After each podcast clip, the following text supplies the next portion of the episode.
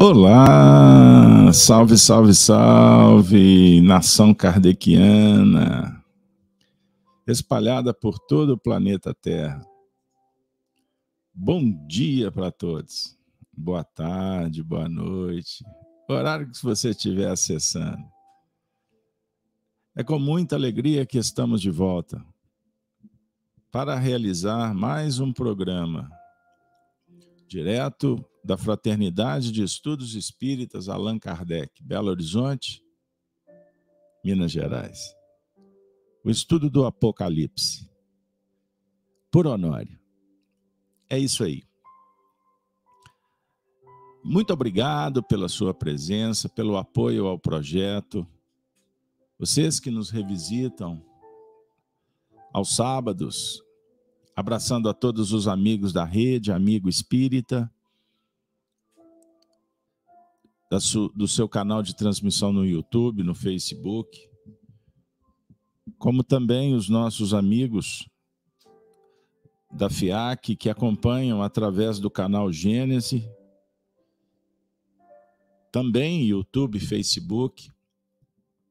Muito obrigado pelo apoio ao projeto. Vale aí lembrar, precisamos da sua ajuda. Se inscreva no canal, confira aí. Confira se a inscrição está habilitada, dê um like, se gostar. Dá esse joinha aí e ajuda a promover o vídeo nas redes sociais. A plataforma entende que você gostou e ela vai espalhar a boa ideia. Então nos ajude aí, acionando também o sininho das notificações. É isso aí, minha amiga e meu amigo. Vamos iniciar o evento de hoje. São 17 horas e 25 minutos. Eu convido vocês para juntos fazermos a oração. A oração para iniciarmos os trabalhos desta manhã bendita. Vamos lá? Vamos elevar o nosso pensamento ao Senhor. Ao encontro ao encontro divino. Ao encontro com Cristo. Vamos juntos?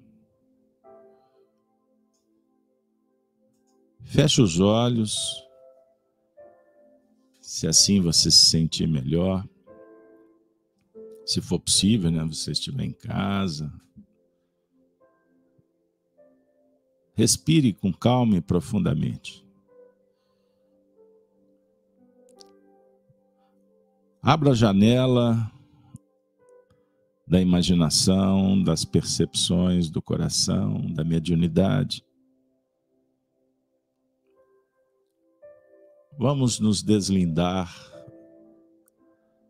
libertar do corpo, dos limites, despertando a consciência, vamos para o universo.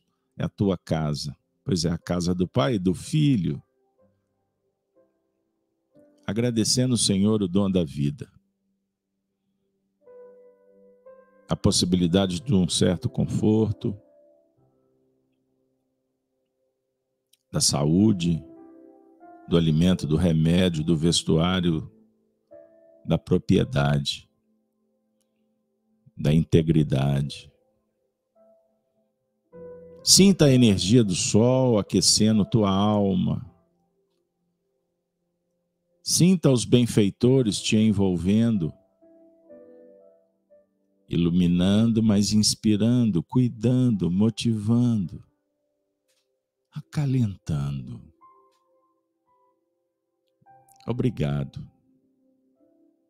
Obrigado, Senhor, pelos painéis, pela vida,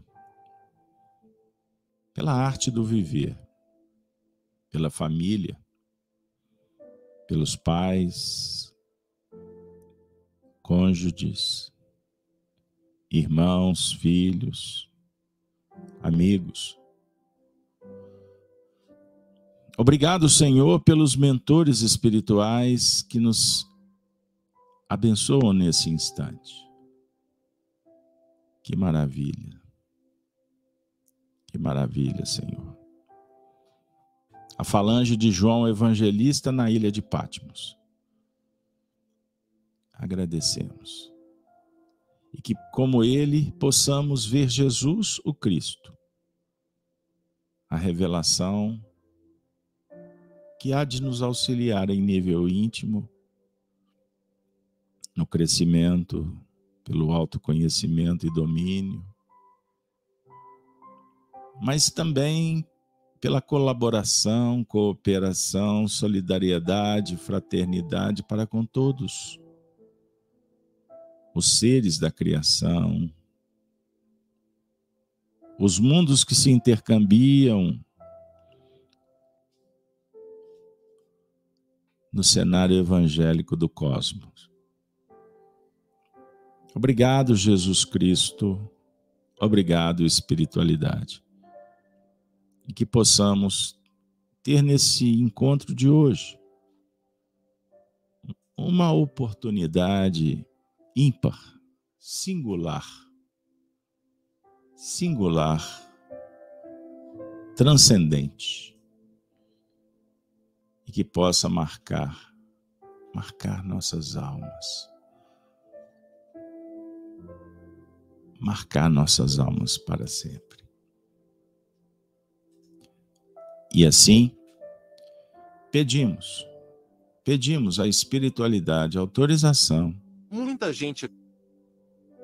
Para iniciar o evento de hoje.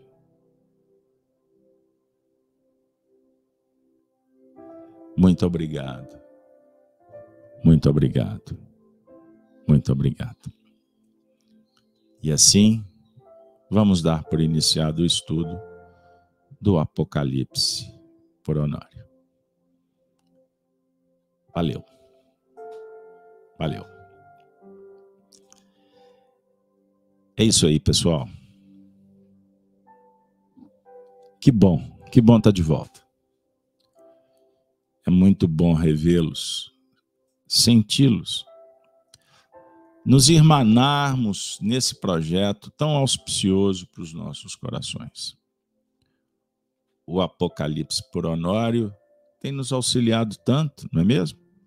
Então eu agradeço você ter voltado.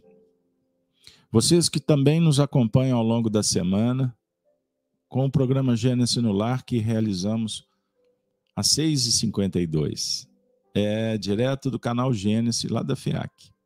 Então, o pessoal da Rede Amiga Espírita também está convidado. Nós temos prosseguido no estudo.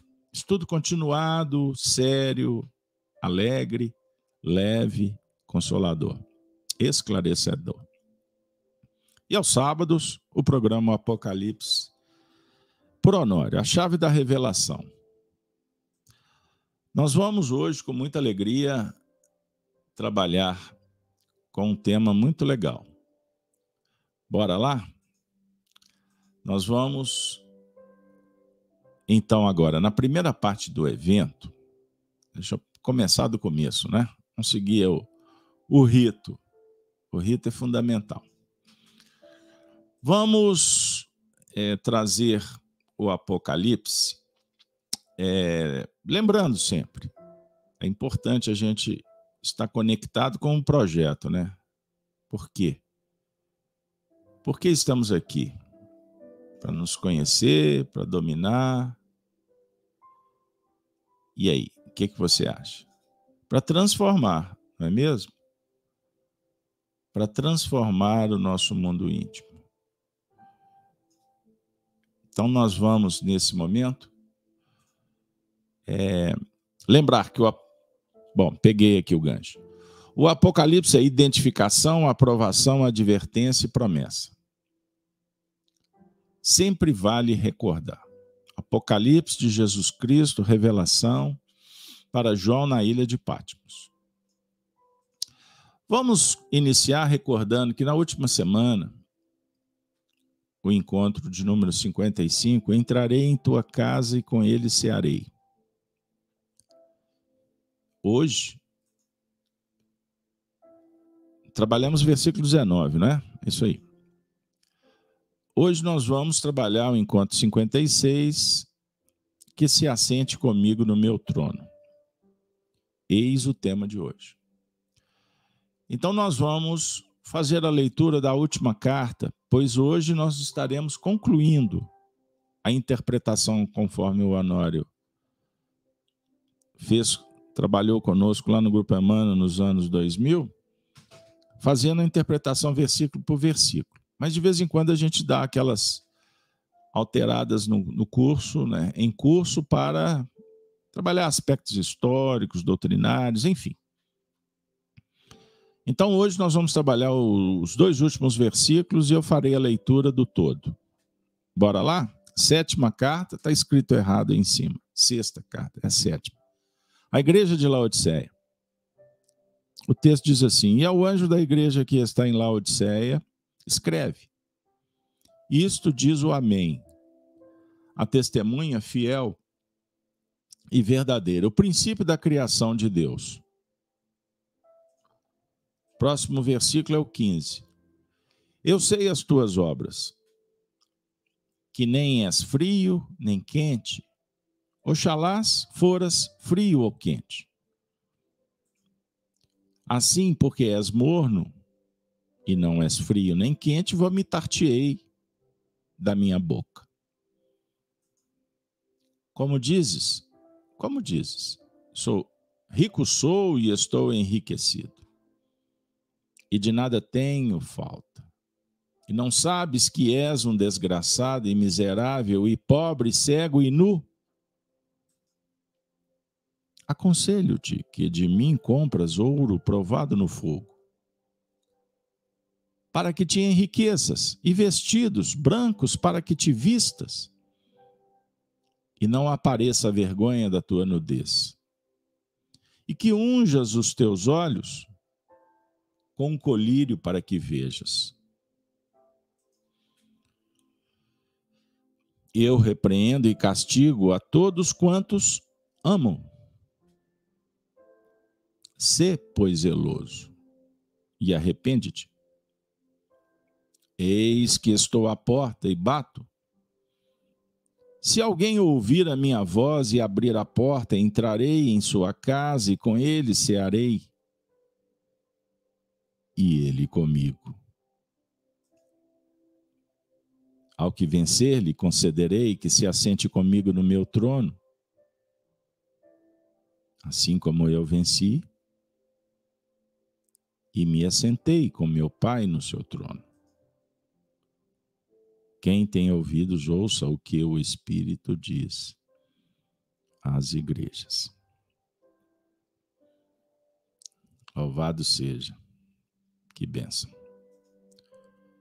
Então, nós vamos já logo, logo iniciar a interpretação conforme é, acompanhamos o Honório Abreu no Grupo Emmanuel nos anos 2000 Inclusive, eu tenho uma notícia boa. A nossa equipe, né, com a coordenação do Júlio, do Júlio César, que trabalhou com a gente aqui também, trabalha com a gente, né? Ele está concluindo o, o resumo para que a gente prossiga nessas interpretações e em breve nós vamos encontrar uma fórmula de disponibilizar. Fizemos uma, um apanhado, recortes com as ideias principais do Honório, porque é um material muito vasto, eram palestras. Então, nós estamos fazendo o seguinte: nós estamos tirando só a parte da interpretação. E vamos disponibilizar em livro, PDF, seja lá como for. Como a espiritualidade definir aí para frente. Enquanto isso, a gente vem aqui nos áudios, nos vídeos, né? No grupo de estudo com vocês. Beleza? Então vamos Vamos. Agora a segunda parte. Que se assente comigo no meu trono. Vamos reler? Para ficar bem focado. Ao que vencer, ao que vencer, lhe concederei que se assente comigo no meu trono. Assim como eu venci e me assentei com meu Pai no seu trono. Quem tem ouvidos, ouça o que o Espírito diz às igrejas. Vamos lá. Trono. Vamos trabalhar essa palavra.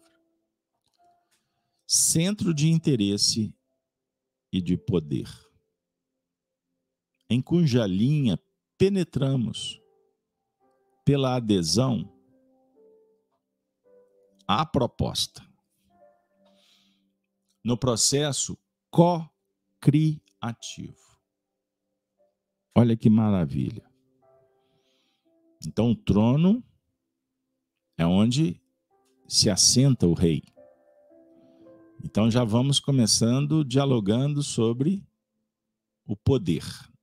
O poder temporal ou o poder atemporal?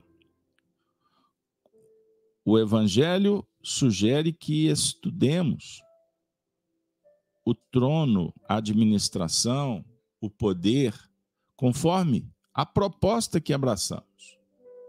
Portanto, como a tônica principal, o assunto central do nosso estudo é Jesus, e com ele iremos aprender, refletir sobre o, reino de Deus. E o reino de Deus não vem com a, como, como os homens entendem, conforme as aparências. Não é o materialismo. Olha que interessante. Não é o nilismo. Não é o relativismo. Não é a secularização. Olha aí. Então nós vamos transcender. Nós vamos aprimorar, a começar por nós mesmos, lidando, administrando, transformando os sentimentos egóicos em força que vai projetar a essência da, do, da vida, do espírito. Da mesma forma, no cenário por onde perambularmos, trabalharmos. Então, a nossa proposta é espiritual, psicológica, filosófica. Penetrarmos na autocultura e não gravitarmos em torno da, da cultura de massa popular, entender, mas caminhar em outra direção. E eu não estou falando aqui em cultura erudita, você se apresentar com a intelectualidade glamorizada, cheia de recursos, sofisticação. Não. Alta cultura é a matrícula na escola pitagórica, ou pitagônica, como queira.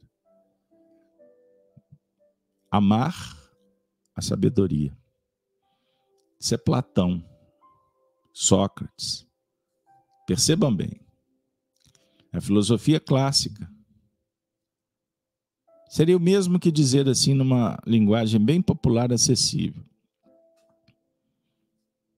amar a justiça. A justiça se encantar com o belo. O belo se agigantar no bem. O bem se torna belo, justo, sábio.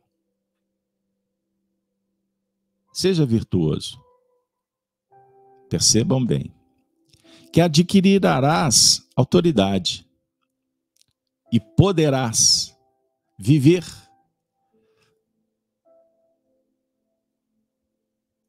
da melhor maneira possível, sabendo que o que quero nem sempre devo. O que devo nem sempre posso. E o que eu posso, pode ser que eu não quero. O poder espiritual vai nos conceder a paz, paz de espírito, traduzida. Você quer o que você pode e o que você deve. assim você age, progredindo, evoluindo intelecto e moralmente. O Honório está citando Mateus 19, 28. Eu não tive tempo, quando preparava o estudo, para passear por, por Mateus. Eu vou passear agora com vocês. Vejam aí. Está no capítulo 19 de Mateus, dentro do, do contexto da parábola do mancebo de qualidade. E Jesus disse-lhes: Em verdade vos, vos digo que vós, que me seguistes, quando na regeneração o filho do homem se assentar no trono de sua glória, também vos assentareis sobre doze tronos para julgar as doze tribos de Israel. Sensacional. Eu vou propor que a gente. Vamos congelar esse momento do nosso estudo, porque eu vou voltar. Eu quero voltar aqui nessa citação que o Anório trouxe. Então o trono ficou claro, né? Agora vamos assentar no trono? Como foi interpretado sinteticamente? Assentar no trono não é com o propósito de sair julgando, pois quem sai julgando, julga a Deus. Como assim julga a Deus? Nós não temos uma medida. A onisciência, a onipresença, a onipotência. Então, o nosso julgamento ele é extremamente limitado. Portanto, não deveríamos nem julgar. Não é minha matéria, não é minha especialização. Compreenderam? Seria mais ou menos isso. O médico querer agir como juiz. O juiz como médico. A mãe agir como o pai e o pai como a mãe. Entendam isso. Dentro de uma dinâmica de especificidade, de conhecimento, de habilidade, de vivência. Nós não podemos dar um salto maior que a perna. Afirma o adágio popular. Estão de acordo? Você concorda? Se não concorda, fica à vontade. Mas o momento é de introspecção, não é de discussão. Então assimila isso assimila. Com a medida que medir, sereis medido. Então Deus julga. Deus sabe de tudo. E qual Deus? O Criador? Ou a essência do Criador que somos nós? A essência manifesta quando a consciência desperta, é desperta a consciência, manifesta-se a essência. A definir que o código moral de leis está esculpido dentro. Então, o, o juízo perfeito, ele acontece de uma forma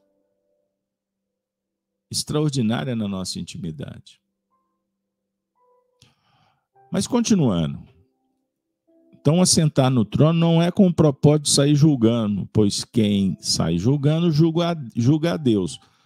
Mas assentar no trono é diligenciar providências consoante às necessidades das criaturas, para avaliar, apreciar as situações, o mundo íntimo. Então, olha que maravilha, pessoal. Quando a gente fala em felicidade, nós vamos depreendendo que felicidade ela vai se ampliando, gerando motivação e trazendo esperança à medida em que a procuramos e trabalhamos por ela.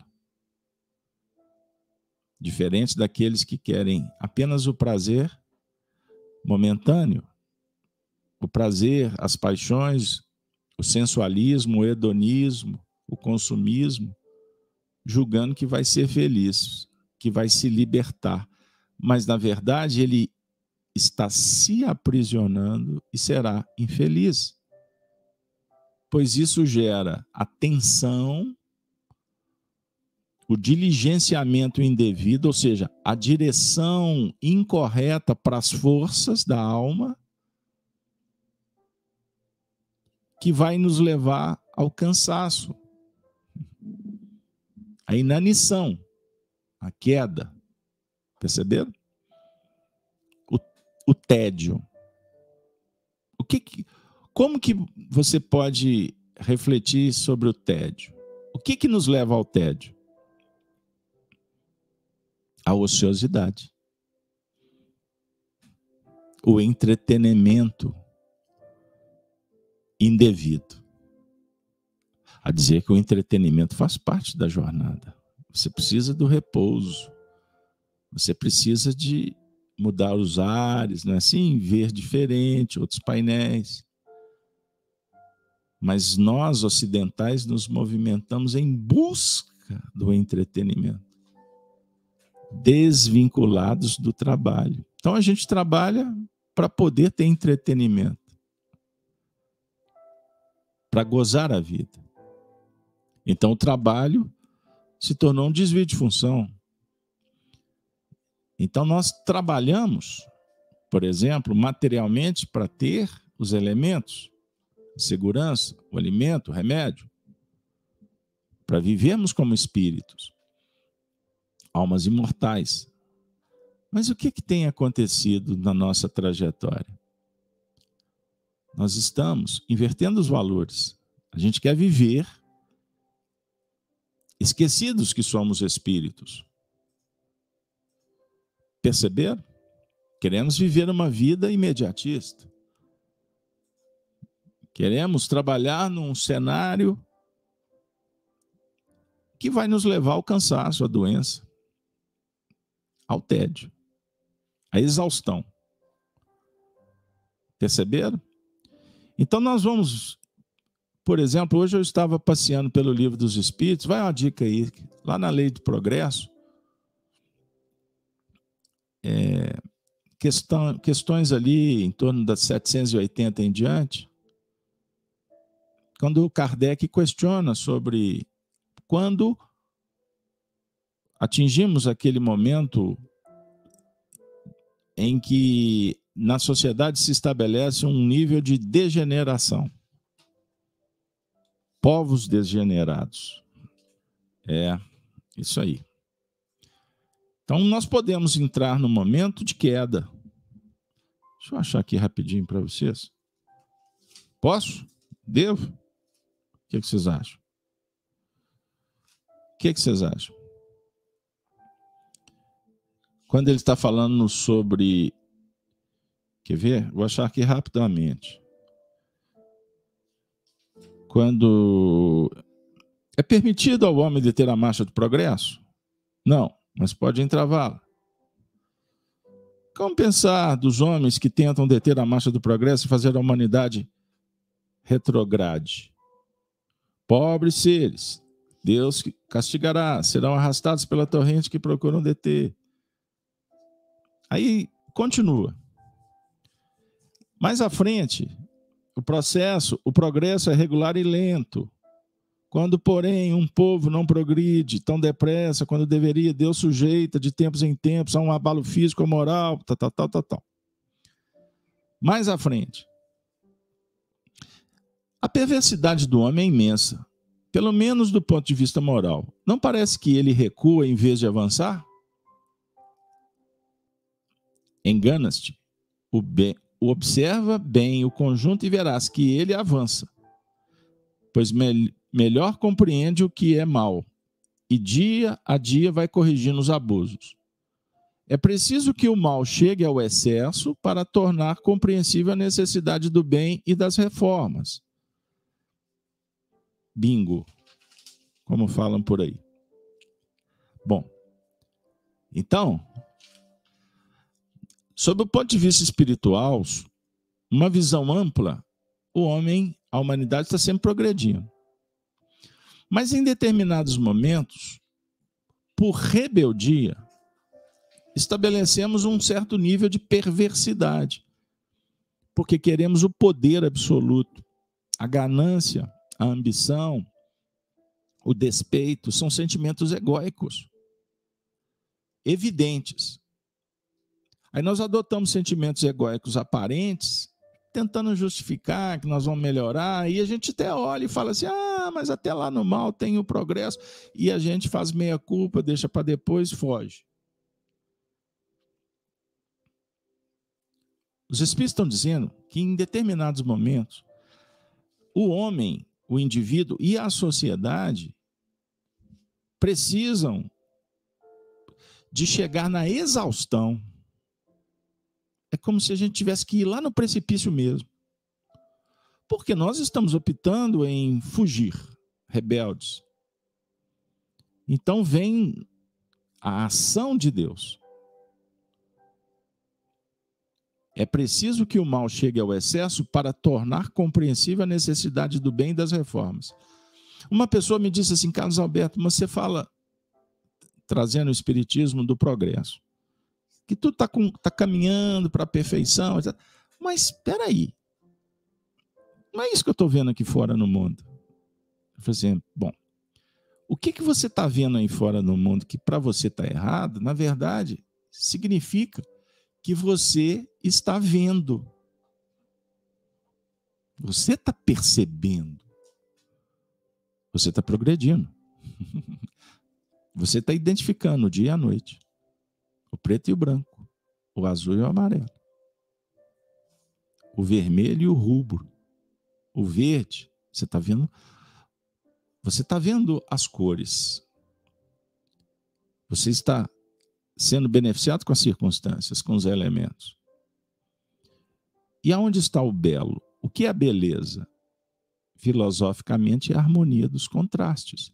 E como é que você vai harmonizar os contrastes?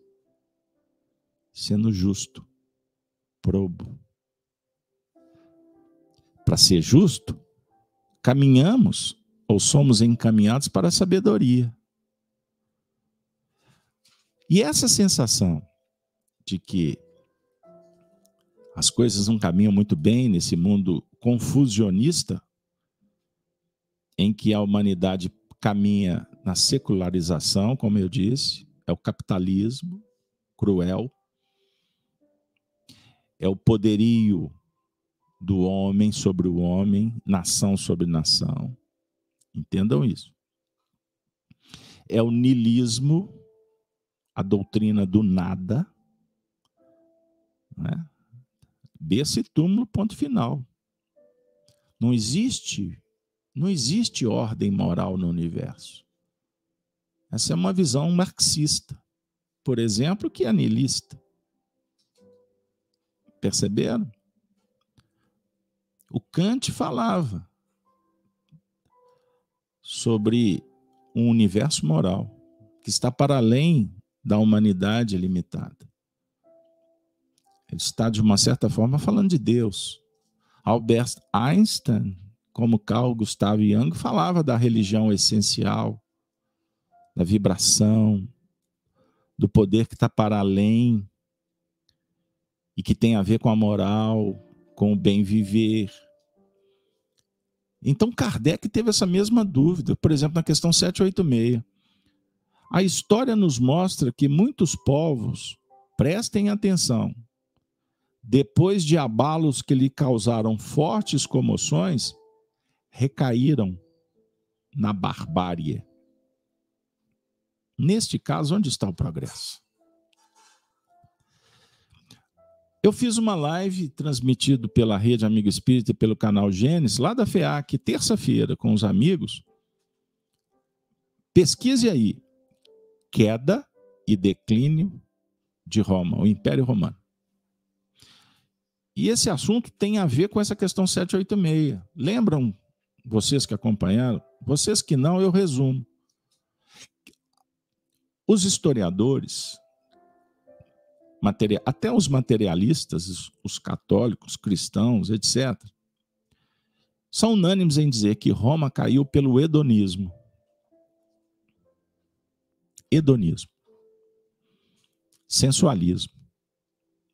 Que foi enfraquecendo as bases morais do principado romano. De como Roma foi estruturada até chegar numa discussão extraordinária com Cícero na República. Os republicanos, que sonhavam com a República platônica, um mundo ideal. Eles foram como que iluminando o pensamento e organizando politicamente o mundo. Porque política, na essência, é boa relação, é cooperação.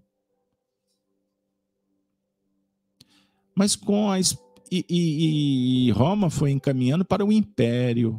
E o glamour romano, embora com as truculências que desautorizaram de uma certa forma a república, mas centrou o poder em Augusto César. E fazendo até uma meia-culpa, foi o período de mais progresso de Roma no período sobre a regência de César. Augusto, o Otávio. Entendam bem. E foi nesse, nesse cenário que o mundo foi sendo preparado, organizado para a chegada do Cristo. Então, esse poder temporal, o poder humano, pense nesse trono como um recurso para a gente entender um pouco da administração que devemos implementar em nível íntimo. Então, quanto mais entendermos esses mecanismos temporais, e por isso estamos reencarnados, para desenvolver a finalidade da vida, trabalhando razão, vontade, imaginação, criatividade, o belo, o estético, os sentimentos nobres, a essência, mais nós vamos nos desvinculando do poder temporal. Mas quando não prestamos atenção e damos vazão ao egoísmo, em nível íntimo como coletivo, e por isso a pergunta sobre povos, muitos povos, depois de abalos que lhes causaram fortes comoções, recaíram na barbárie. Onde está o progresso? Roma caiu pelo hedonismo, pela fragilidade moral. A cultura foi esvaziada. Como o império foi trazendo escravos, pessoas de outros lugares. É como se bárbaros viessem para dentro de Roma, porque eles não amavam Roma, eles não cultuavam a história de Roma, e com isso a família foi fragilizando, os pais desautorizados, a mulher se prostituindo, como os homens também, isso é simbólico. Os filhos, que eram filhos de tempos difíceis, de homens fortes, que deram tudo para Roma, homens, tempos fáceis, homens fracos. Roma caiu porque se instaurou o materialismo dos nossos dias naqueles tempos. Pensem assim dentro das adaptações históricas. E surgiu então o cinismo, o deboche. A sociedade começou a se relacionar de uma forma superficial, individualista. Então tudo era motivo de piada, cinismo. Pesquisem aí. Aí eu vou dar mais outra dica. Pesquisa o significado de regeneração, que é o mundo em que estamos entrando, e degeneração. Degenerar é piorar.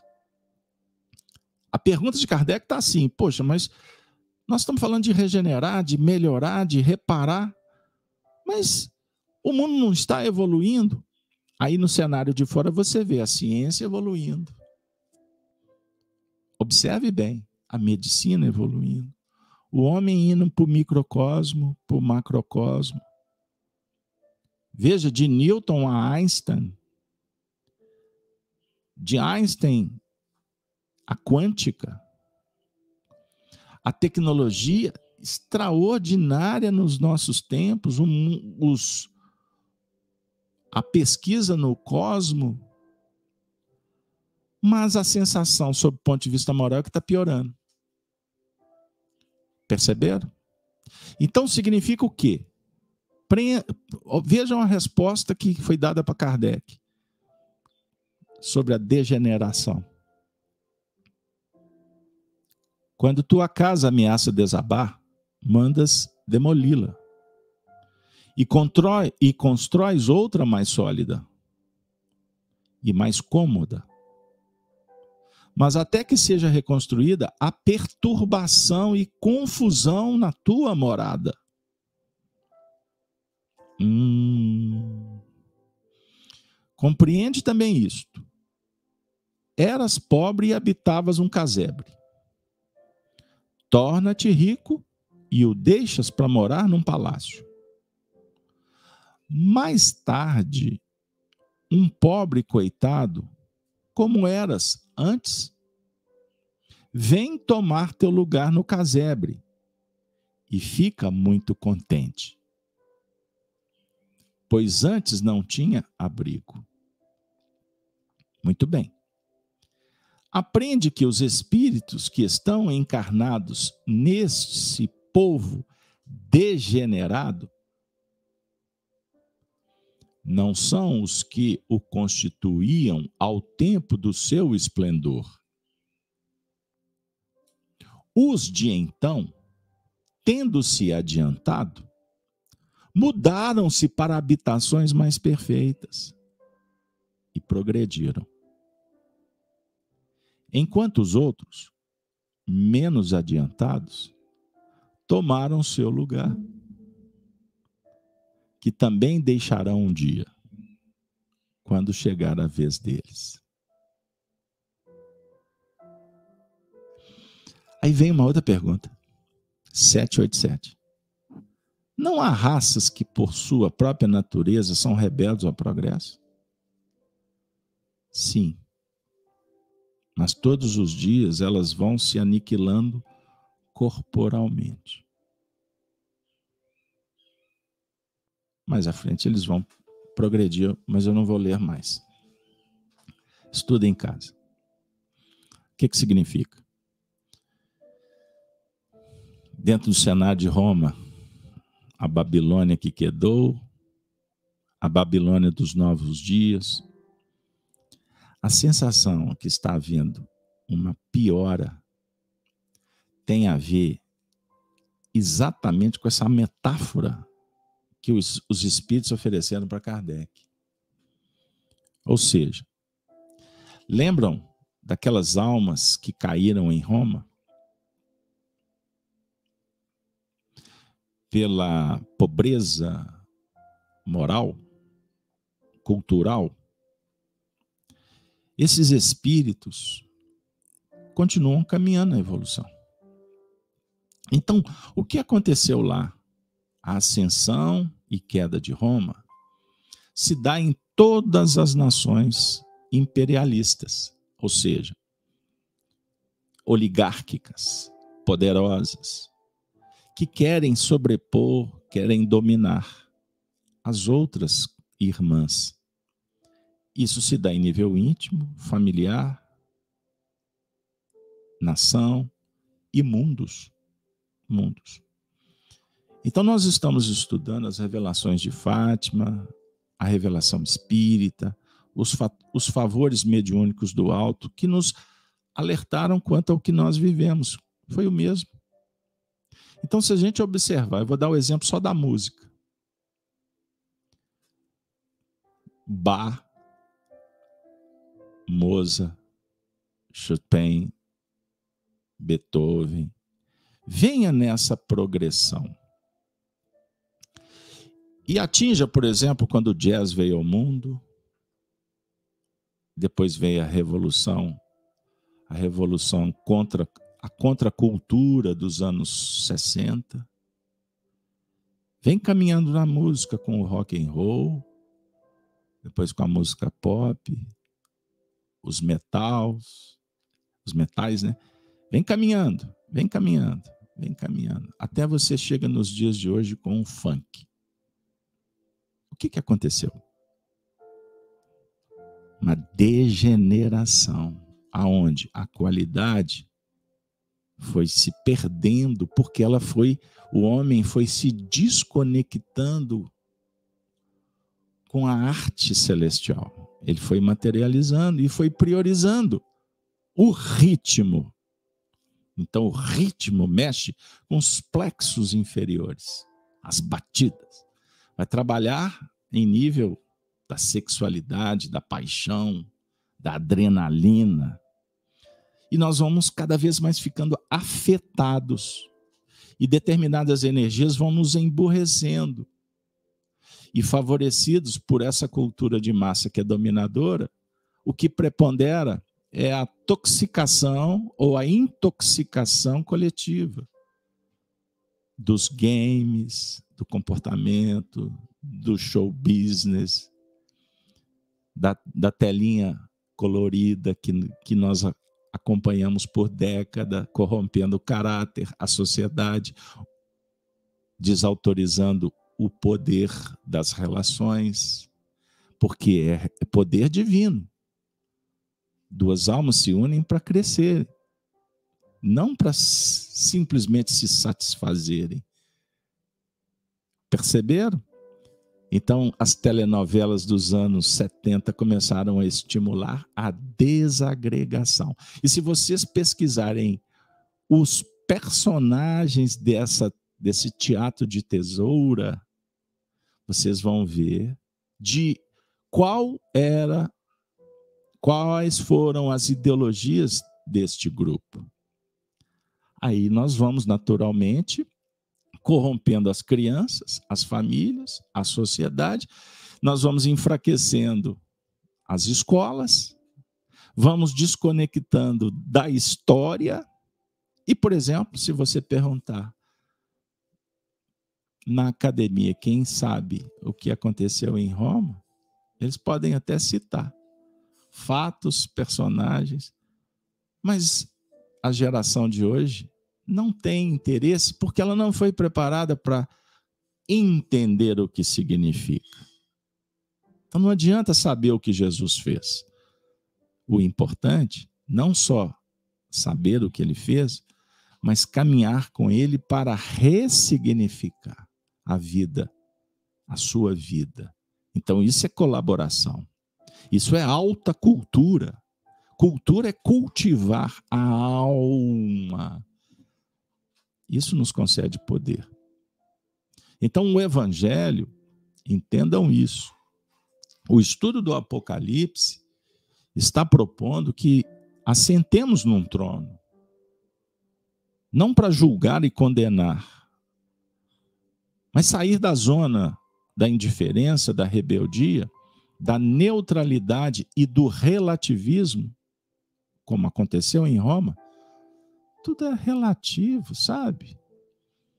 Isso vai tornando a religião fluida, as relações híbridas.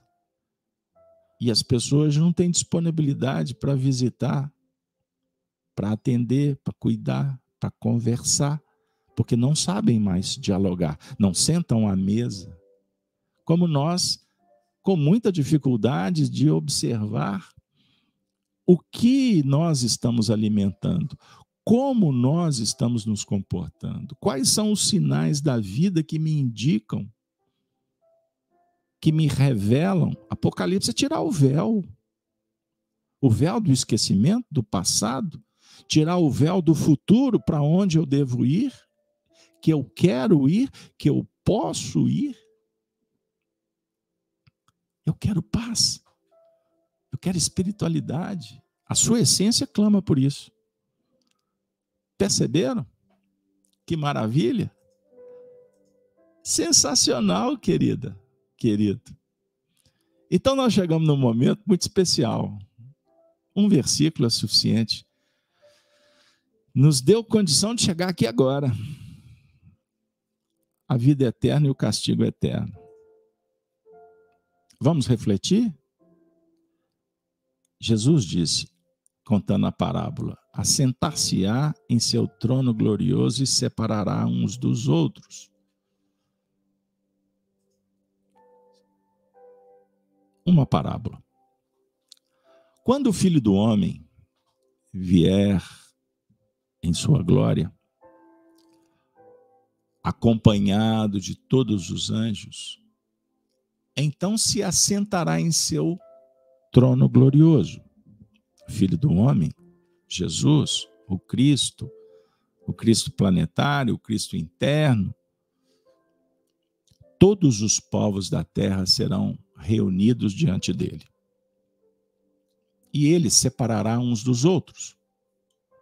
Assim como o pastor separa as ovelhas dos cabritos. E colocará as ovelhas à sua direita e os cabritos à sua esquerda. Então o rei dirá aos que estiverem à sua direita: prestem atenção. Vinde benditos de meu Pai. Recebei como herança o reino de meu Pai. O reino que meu Pai vos preparou desde a criação do mundo. Pois eu estava com fome e me destes de comer. Eu estava com sede e me destes de beber. Eu era estrangeiro e me recebestes em casa. Eu estava nu e me vestistes. Eu estava doente e cuidastes de mim. Eu estava na prisão e fostes me visitar. Os que estão à direita estão recebendo o retorno por terem praticado a virtude. Então aqui tem a virtude multifacetária, cheia de expediente, adequações, ajustes amorosos e efetivos. A virtude tem que ser efetiva e afetiva, justa, correta, ética. Senão, não é virtude. Então os justos lhe perguntarão: Senhor, os justos que estão na banda da direita, prestem atenção na sequência. Senhor, quando foi que te vimos? Com fome e te damos, e te demos de comer. Com sede e te demos de beber. Quando foi que te vimos como estrangeiro e te recebemos em casa? E sem roupa e te vestimos? Quando foi que te vimos doente ou preso e fomos te visitar? Então o rei lhes responderá: Olha o trono, olha o reino, olha o rei, olha a dimensão, olha a vibração. Vem a resposta. Em verdade, eu vos digo que todas as vezes que fizestes isto a um dos menores de meus irmãos, foi a mim que o fizestes. E depois o rei dirá aos que estiverem à sua esquerda: Prestem atenção. Afastai-vos de mim, malditos. Afastai-vos de mim, malditos. Afastai-vos de mim, malditos. Ide para o fogo eterno, preparado para o diabo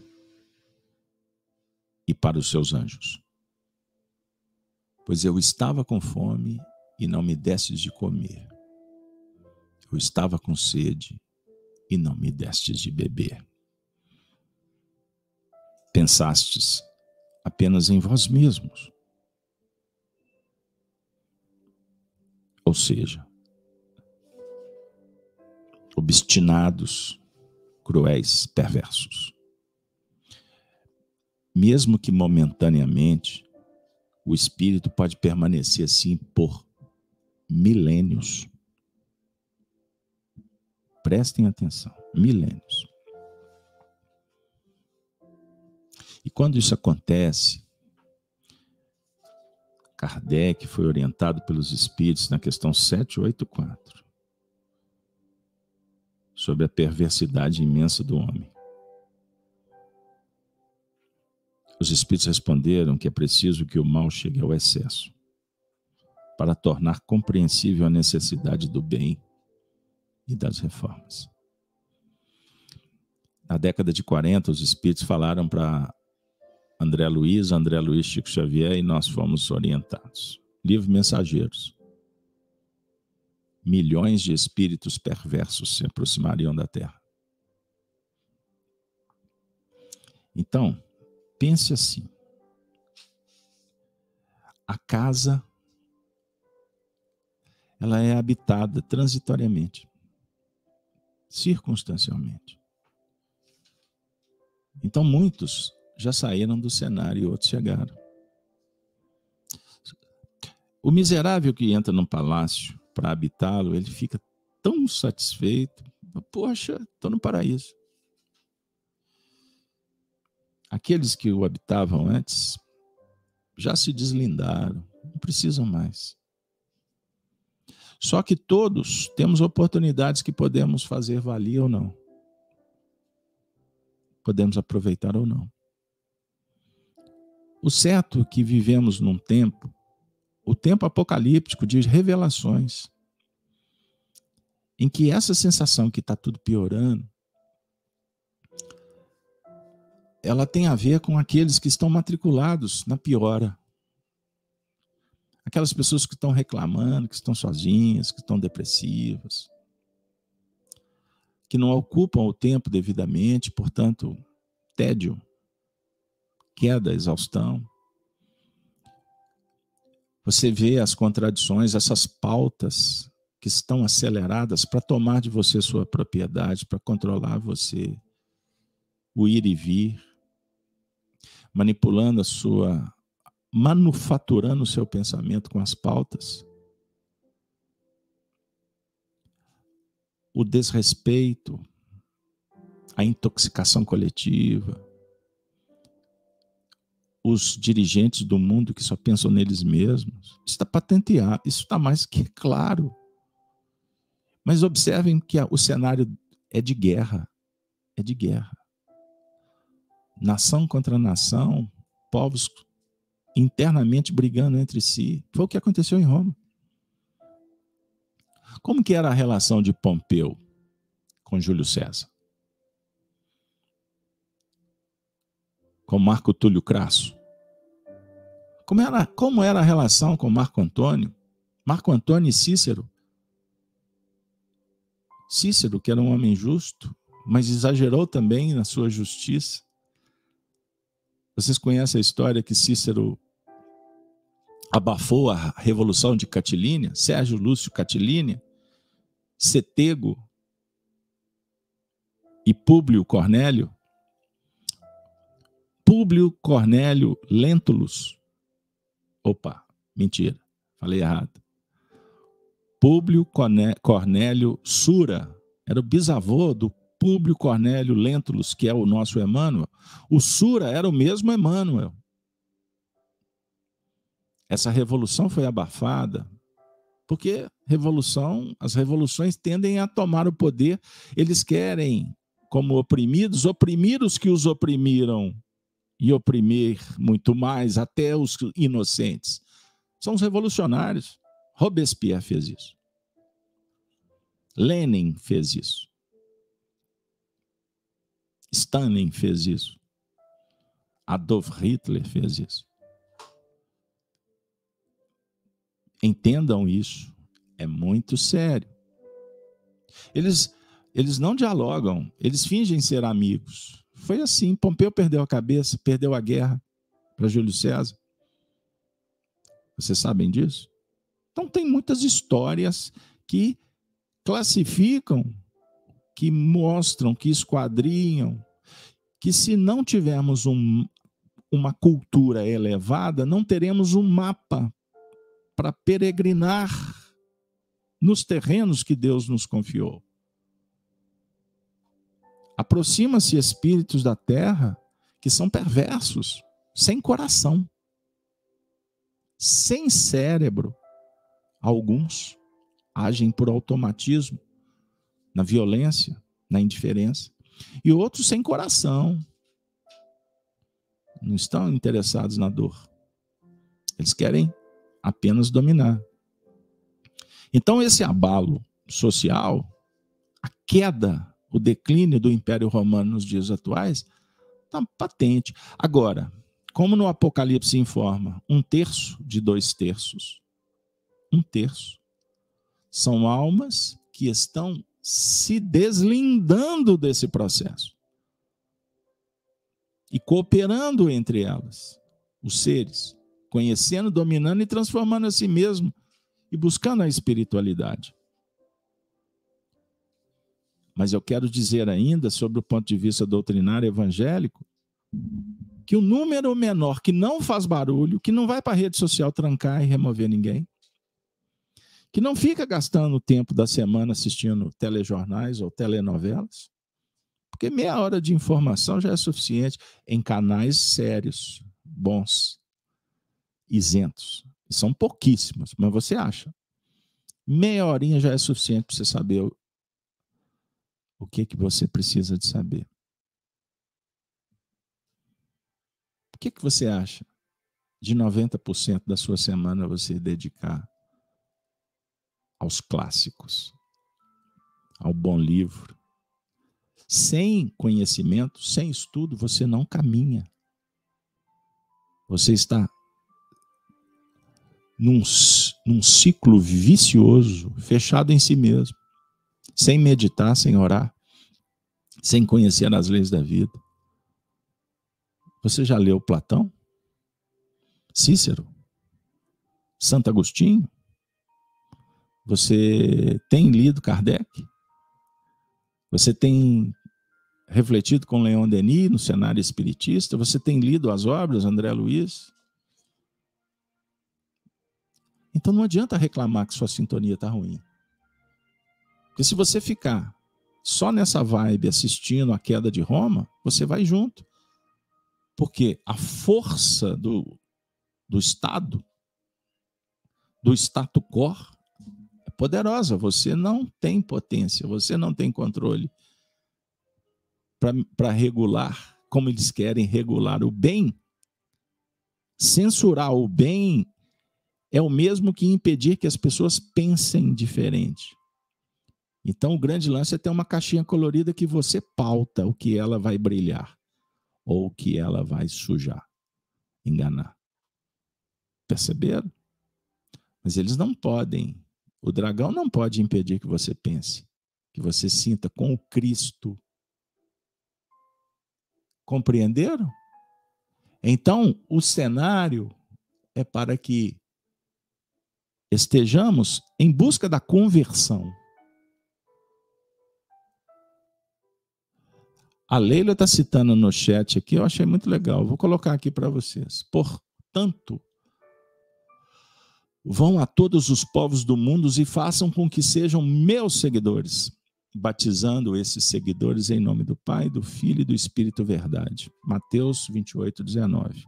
Ir a, ter, a todos os povos é cuidar é cuidar dos valores internos, as virtudes. São povos, são nações, são indivíduos, estão dentro de você. E quando você permitir que a essência, a luz brilhe, essa luz contagia aqueles que estão também se movimentando em busca do Cristo interno e do Cristo planetário, do Deus de toda parte, de todos os momentos, de todas as dimensões.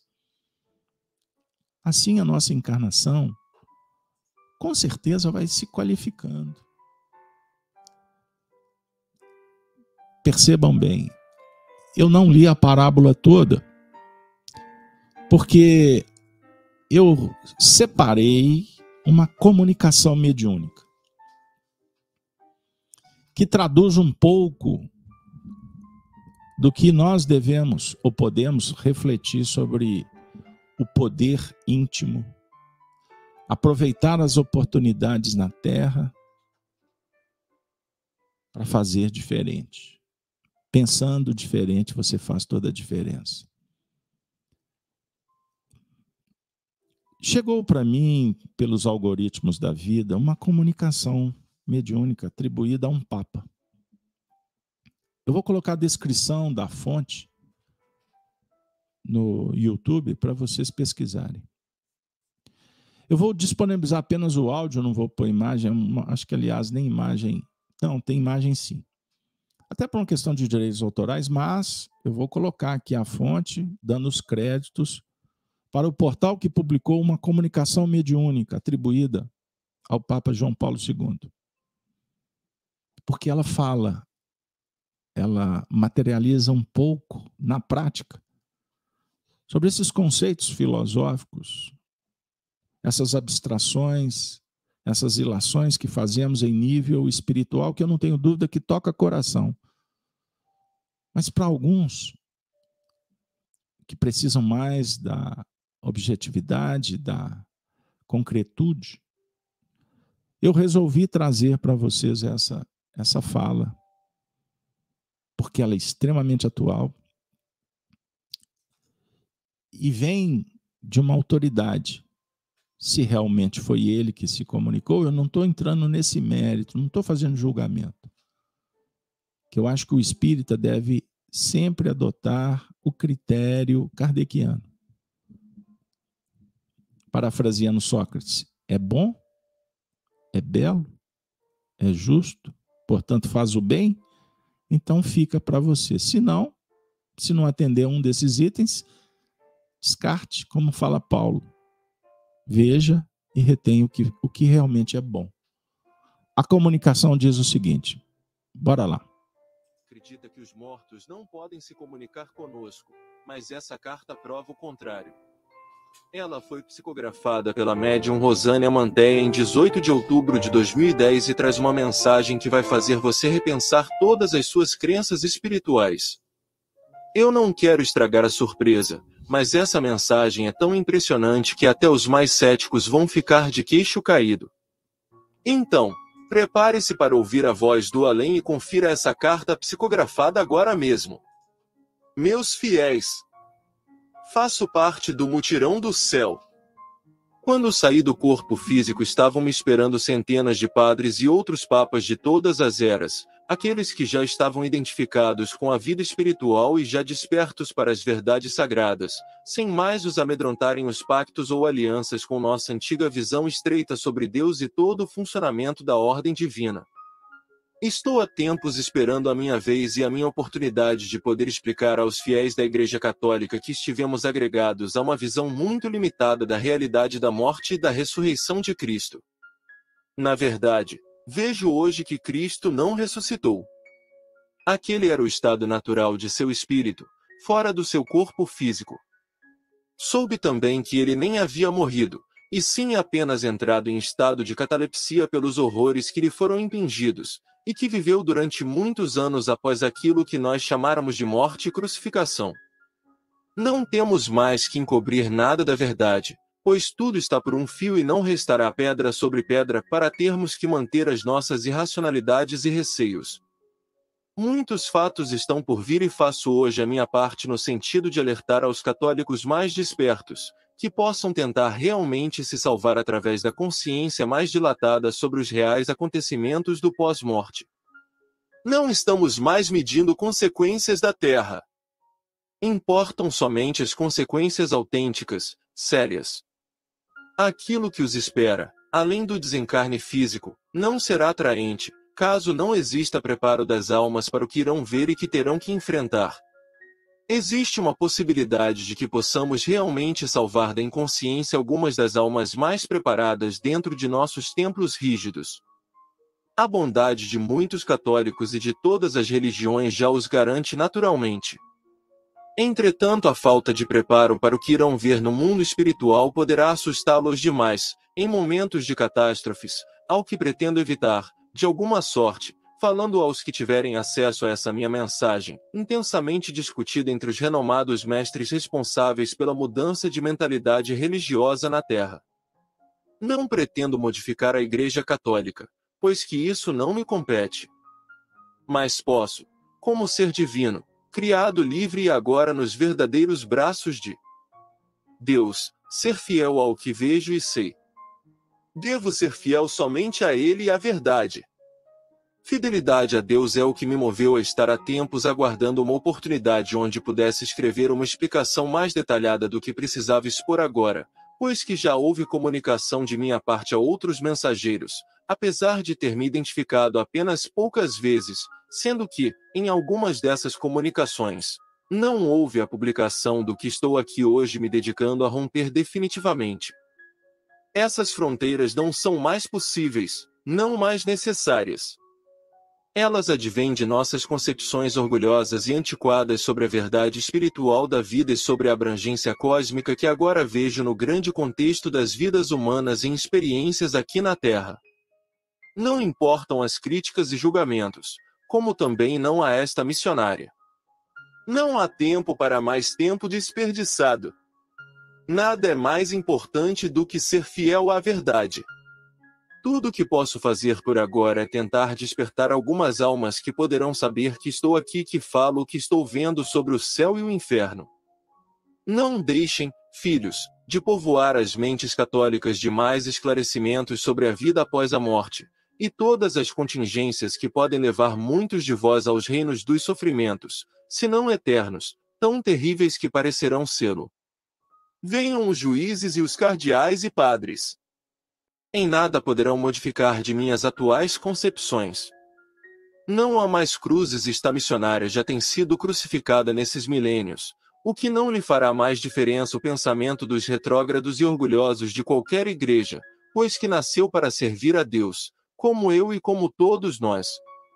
Apenas muitos não querem servi-lo como apraz a ele, mostrando ao mundo a crueza de seus modos de pensar e a pobreza de sentimentos cristãos e fraternos, discriminando os povos das nações, todas irmãs em Cristo, todas necessitando de amor e fé no Deus verdadeiro. O Cristo em liturgia eterna oferece agora a hóstia de seu ensinamento jamais desatualizado, mesmo que se desbravem as leis sobre a vida após a morte. Cristo só falou de amor e nisso tentamos imitá-lo, pois, embora seguisse os preceitos da Igreja, meu coração sempre se enterneceu verdadeiramente ante o sofrimento da humanidade. Visto a mesma túnica alva dos meus tempos de Papa, pois que nada muda drasticamente. Há um tempo de fortalecimento aqui no reino divino, e depois disso voltamos aos labores de nossa comunhão com o Cristo, mas na cidade espiritual que nos acolheu. Participei do encontro sagrado de milhões de seres que nasceram na Terra e deixaram o seu contributo na ciência, na religião e em todos os âmbitos da vida terrena das criaturas de Deus. Esta reunião de Mestre Lanto albergou milhares de fiéis nossos também, que ficaram em salões para assistência a desencarnados, contíguos ao salão principal do Templo Royal Teton, numa semana de transformações intensas no planeta e de muitos eflúvios divinos para a Terra, em todos os sentidos. Aqui estabeleci um intercâmbio profícuo com Lutero, sendo que após o nosso abraço fraternal e sincero vertemos lágrimas pelas diferenças entre os conceitos religiosos humanos e nos batizamos a nós mesmos diante de todos e com a ferramenta litúrgica batismal e do Santo Sacramento nas nossas frontes unidas com a bênção suprema de seres muito acima de nós em autoridade espiritual perante a Terra e também perante outros povos de outros planetas que laboram por este nosso lar abençoado proporcionado. Por Deus ao nosso burilamento como seres eternos que somos. A lembrança de meus conhecimentos também surgiu rapidamente à minha nova consciência, pouco tempo depois de ter sido recolhido por emissários divinos, numa maca muito alva e fosforescente, quando anjos do céu me louvaram a recém-chegada aos planos espirituais entoando hinos de nossa igreja, a qual servi com honestidade e com coerência ao que ela se dispunha a formar como opinião religiosa em nosso mundo. Reconheci rapidamente que eu já sabia de tudo quanto estava revendo como vida espiritual verdadeira. Relembrei-me que eu mesmo havia escolhido a missão do papado para deixar a marca da união crística com todos os povos e nações, pelo que recebi honrarias que a minha modéstia não vai aqui ostentar, pois o meu sincero amor à humanidade comandou todos os meus feitos, sem pretensão de ordem outra que pretendesse me exaltar perante nenhum partido religioso, político ou coisa que seja. Juízos ao meu respeito houve muitos, como ainda ao próprio Cristo e a todos os seres que semeiam verdades e mudanças sobre a face da terra. Antes que me despeça, devo afirmar, a pedido dos que me assessoram na transmissão destes dizeres, que este mutirão de almas formado a partir deste evento de magnitude no templo de Mestre Lanto, e também na metrópole do Grande Coração no Brasil, fortaleceram ainda mais a minha perspectiva de falar ao mundo sobre a minha retomada de consciência. Havendo muita confusão a respeito do local onde se reuniram as excelsas autoridades neste evento grandioso, Resta-me dizer que o templo de Mestre Lanto e a cidade metrópole do Grande Coração estavam unidas num só corpo etéreo, na dimensão espiritual, o que causou dúvidas a vários espiritualistas avessos ao verdadeiro despertamento dos seres, apalpando suas ideias restritivas como somente as únicas e verdadeiras. Atrelava-se a estas duas construções etéreas ainda a cidade espiritual de Chambazegundoa, sendo que as três eram uma só. Tornou-se simples para mim, novamente em corpo espiritual, compreender que as construções em plano espiritual não ocupam espaço e podem ser facilmente agregadas como a água se agrega às esponjas de limpeza dos departamentos domésticos de nossas vidas terrenas, por sistemas divinos ligados às vibrações de todos os organismos espirituais e formas do universo. Não aprovo daqui aquilo que tive que aprovar em nome da Igreja, como as ideias retrógradas sobre uniões indissolúveis. Sou a favor da vida, em todos os sentidos, as transfusões de sangue e a certas providências médicas quanto a fetos que põem em risco as vidas das mães. Tive que coibir, em nome do amor de Deus pelos seus filhos, a proliferação de mães jovens, para bem delas mesmas, sendo determinado quanto a não aceitar uniões antes do casamento, o que hoje sei que outros critérios sobre cuidados a respeito são mais aplicáveis e aceitos pela humanidade. A despeito de ter que conviver com estratégias políticas e da própria instituição hierárquica da religião católica apostólica romana, Deus sempre conheceu a independência altruísta do meu coração e de minha alma. Aqui neste plano de vida temos convenções religiosas, médicas e científicas, como também apresentações artísticas e outros eventos para recepção de altos magistrados de esferas superiores. Vejo-me liberto de dogmas estreitos e de obediência a prepostos insólitos e inverídicos. Assumo inteira responsabilidade perante a Igreja Católica da Terra quanto a essas minhas palavras aqui deixadas nesta manhã desta terra fecunda brasileira. Embora esteja eu promovendo cursos a muitos discípulos católicos da Itália, morando em espírito provisoriamente na colônia Nossa Senhora da Compostela, acima da Península Ibérica. Visito com frequência todas as outras colônias espirituais sobre a Terra, como fazia aí, em corpo físico em missão crística. Fui levado também a muitos outros planos superiores, de outras dimensões, em galáxias adiantadas onde o amor reina absoluto, e a luz ofusca os nossos sentidos espirituais, causando-nos indizível bem-estar e plenitude do ser. No mutirão da fé e do amor me encontro, iniciando a semear com mais vigor aquilo que doravante farei com a permissão de Deus, falando a outros interfones humanos, em todas as partes do mundo, inclusive aos cardeais, madres, freiras e bispos que são videntes e que podem psicografar as minhas palavras que dirigirei à terra. Com a consciência crística avançada e novamente expandida de hoje, peço a Deus que me abençoe e que me autorize agora a deixar impressas aqui essas palavras, que ficarão para a posteridade das lembranças sobre a minha última passagem pela Terra. Em breve, após a transição derradeira deste planeta que me serviu de grande ensinamento ao meu ser eterno, voltarei a habitar as minhas mansões celestes de Vênus.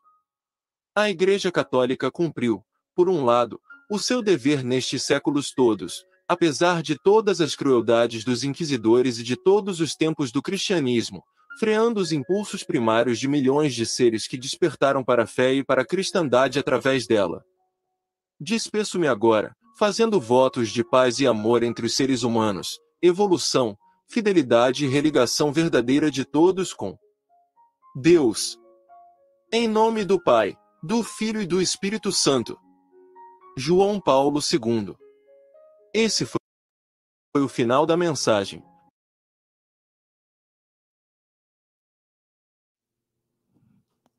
Numa linguagem própria,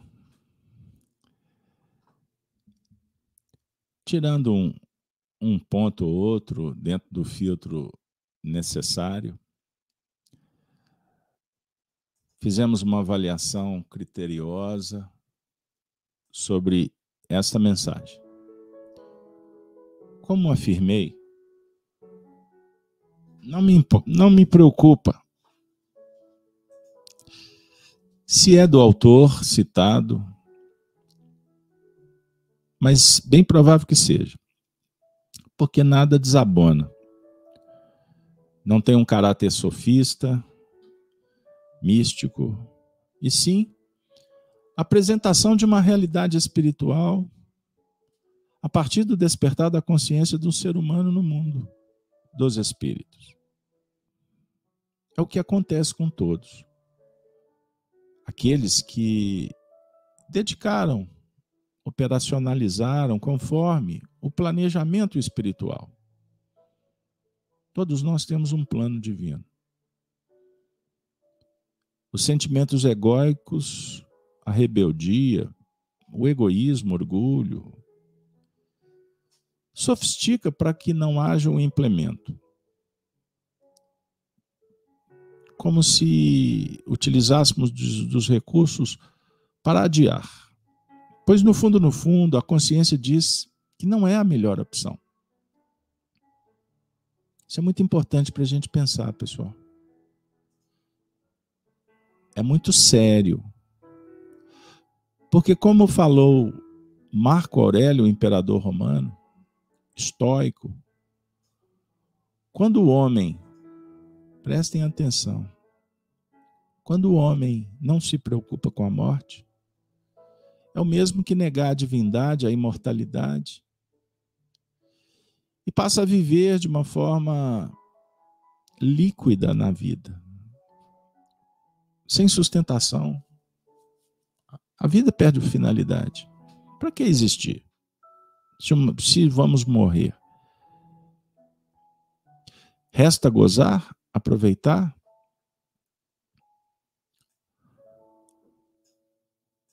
O bom senso, quando nos leva para a reflexão sobre a impossibilidade de sobreviver, pode gerar em nós um, um verdadeiro desespero. Como afirma Emmanuel, é desesperador a finitude a mortalidade. Por isso é que a doutrina do Cristo, conforme filosofa indica, ensina Kardec, ela é pautada toda ela, toda a doutrina do Cristo é pautada na vida futura. Companheiro que militou na religião, ele sentou no trono. Dentro da instituição é o posto máximo, que nós respeitamos que nós é, damos, com certeza, na nossa insignificância, damos o valor devido, ou pelo menos julgamos ser. Porque quando nós não podemos esquecer disso. Quando o Império Romano estava em, na direção do precipício, nesse considerado o último século, século IV, né, o que, que acontece? Surge uma figura que é o maior, um dos maiores expoentes da história do cristianismo. Por certo, o maior filósofo. Agostinho de Hipona, que escrevia com o coração, que representa a conversão. Ele era cidadão de uma comunidade romana. Ele conhecia o sistema. Ele viveu, ele gozou no sistema. E abençoado por Mônica, sua mãe, que para a igreja, a Santa Mônica, e também sobre a orientação de Jerônimo, ele se converteu. Uma idade um pouco avançada, é certo, mas se converteu e se tornou um dos maiores pilares da história do catolicismo, do cristianismo. Eu vou transcender. E Roma, que quedava, cairia todo o mundo antigo. E foi a mensagem do Cristo abraçada no século IV por Constantino, quando ele legaliza, oficializa tolerando mas depois se convertendo à própria mensagem do cristianismo, faz da religião cristã a religião oficial do Estado. Foi ali, no ano de 313, depois no concílio de 325. Foi a mensagem abraçada pelos religiosos da época que sustentaram a organização do mundo antigo.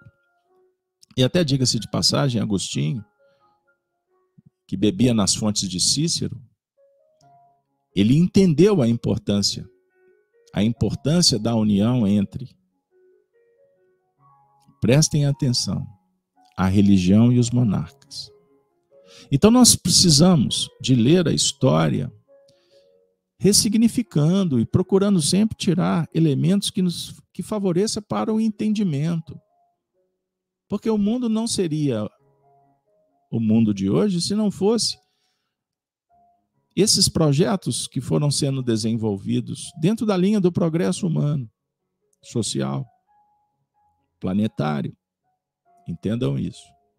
E todos que transitaram evoluindo, aprendendo, sublimando, foram naturalmente é, ganhando outros encargos e sublimando, entrando até no universo metafísico dos espíritos, e muitos nem mais voltaram, não necessitaram, ou foram habitar outras moradas, como narrou o amigo espiritual. Ele conta a sua passagem. E naturalmente ele vai narrar conforme ele a visão de mundo que cada um tem. Mas se você estratificar, se você esquadrinhar essa mensagem, esmiuçar, você vai verificar que ela está completamente ajustada aos depoimentos espirituais que vieram através de diversos médiums, desde a época de Kardec até os tempos, os nossos tempos, o, o período que viveu Francisco Cândido Xavier, falando das regiões espirituais, da organização do mundo espiritual.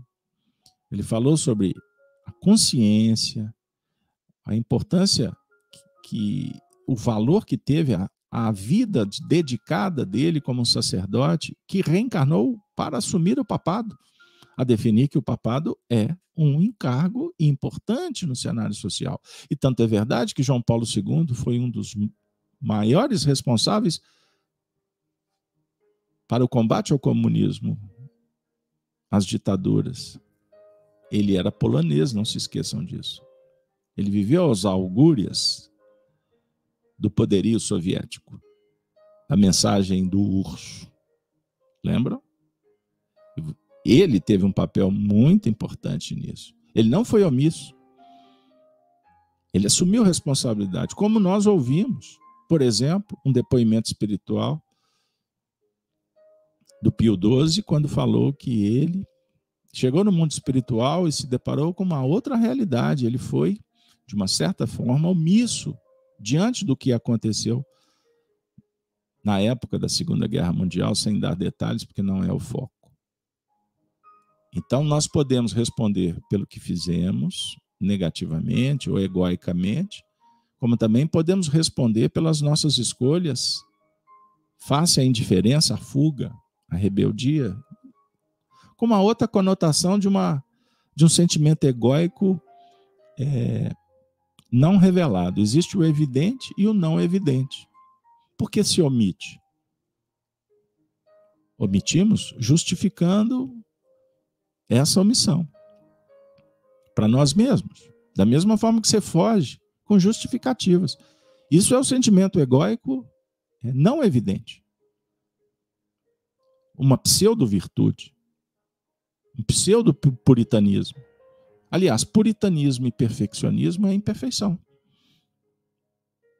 Não é virtude. Buscar o progresso, evoluir, mas sem exigências, sem crenças limitantes. Então devemos tomar muito cuidado. Ele falou sobre ortodoxia. Ele falou sobre política na, dentro da igreja, entre os religiosos. Nós, nós assistimos o, o desenvolvimento, a história do espiritismo desde França ao Brasil, por exemplo, o espiritismo foi abafado.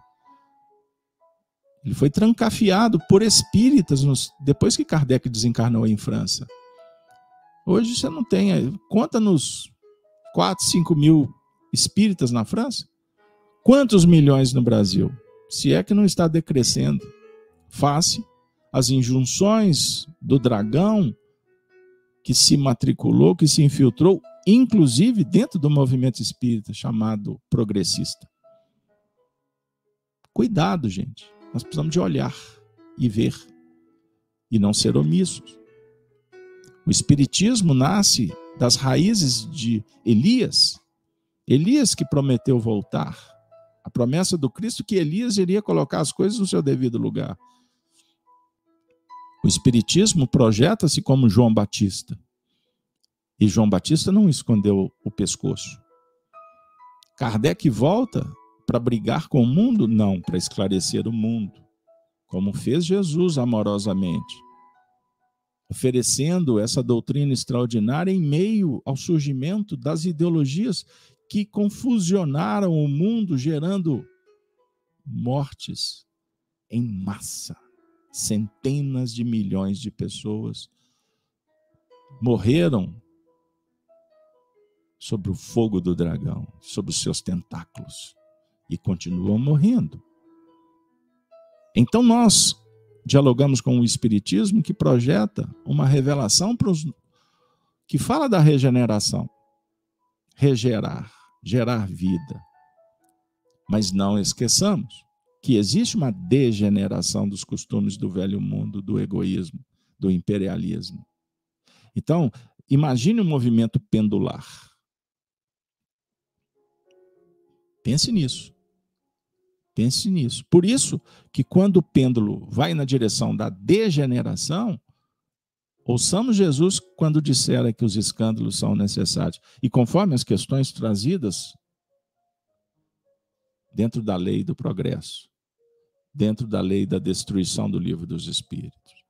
Então, todas as vezes que você tiver dúvidas sobre o que está acontecendo, ore, busque inspiração, vá na Bíblia, estude os textos, passe os olhos na codificação espírita, leia os clássicos, saia desse mundo que te consome, que te aperta, que te constrange, que te conturba.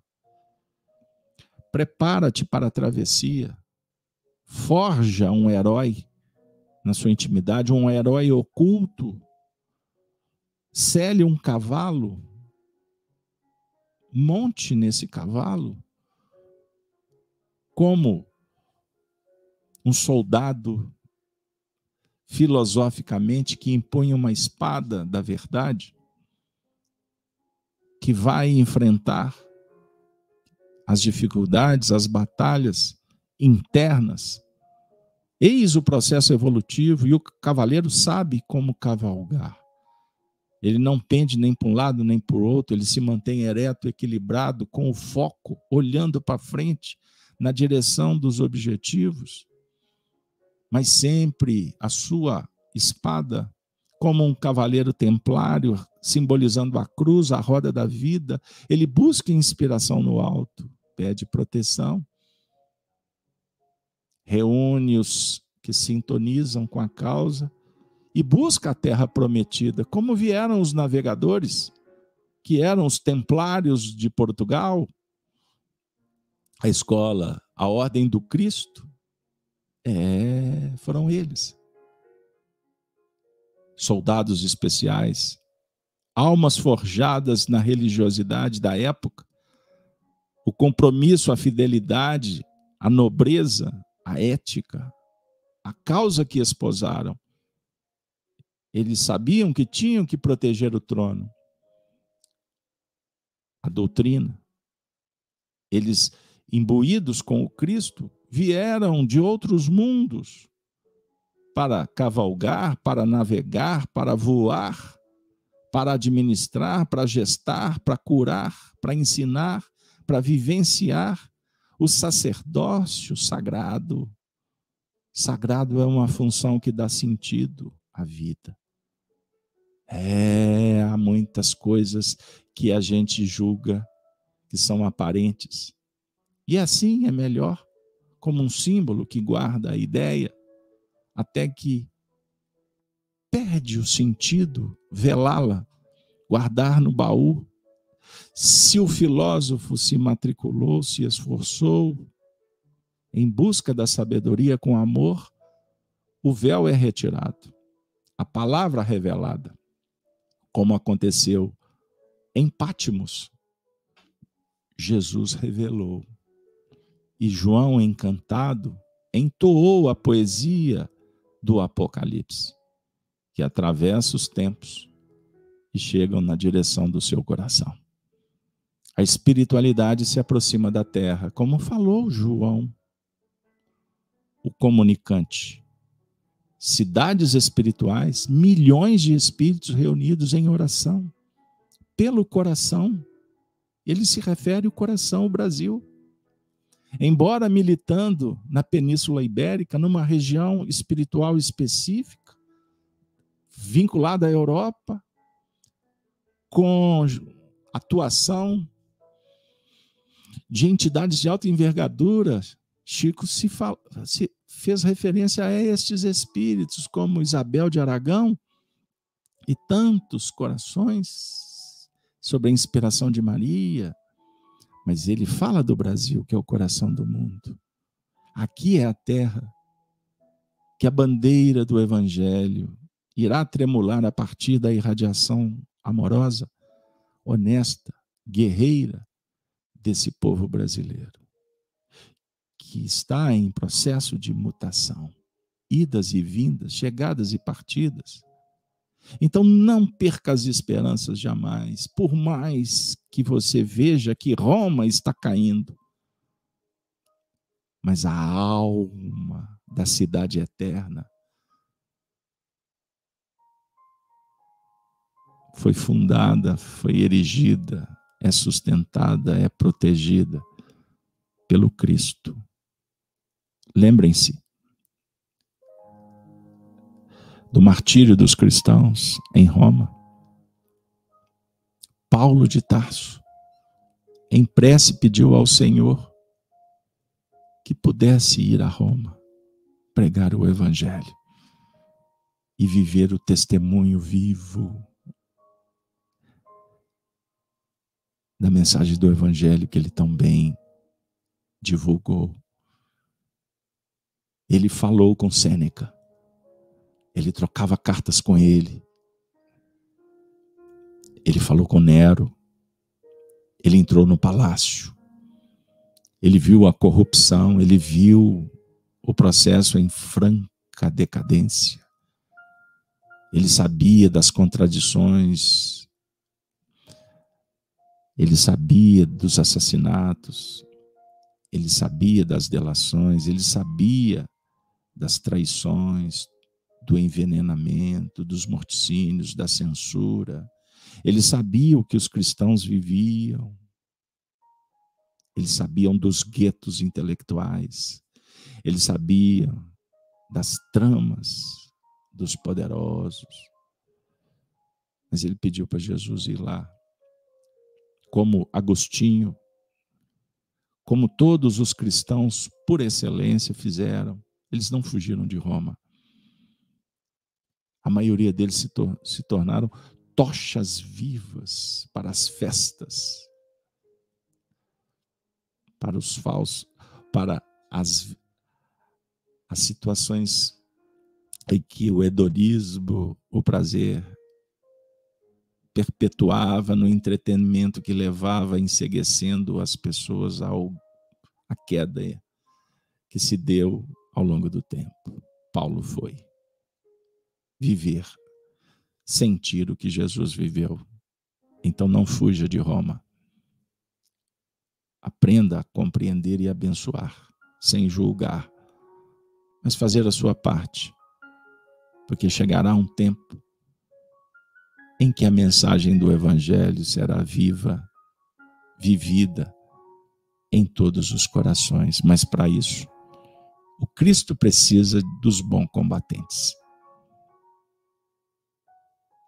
é o que nos chega, é o que nos revisita, como uma mensagem que vem das alturas, sugerindo que você pense diferente, para que você faça toda a diferença. Chegamos ao fim, ou ao começo. Semana que vem, próximo estudo.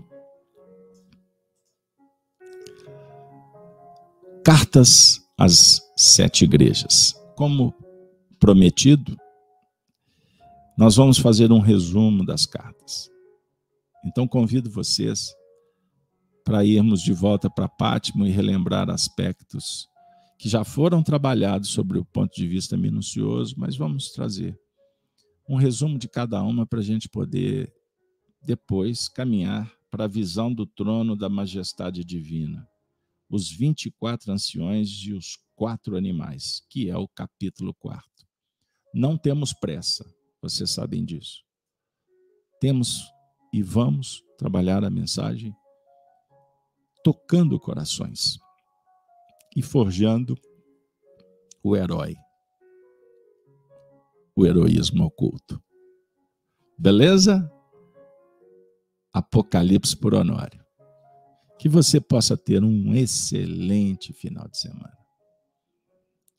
E que semana que vem Deus nos abençoe para que a vida prodigalize a colaboração, o consolo, o amor, a virtude e a paz. Paz no domínio do coração. Muito obrigado e assim vamos embora. Muito obrigado.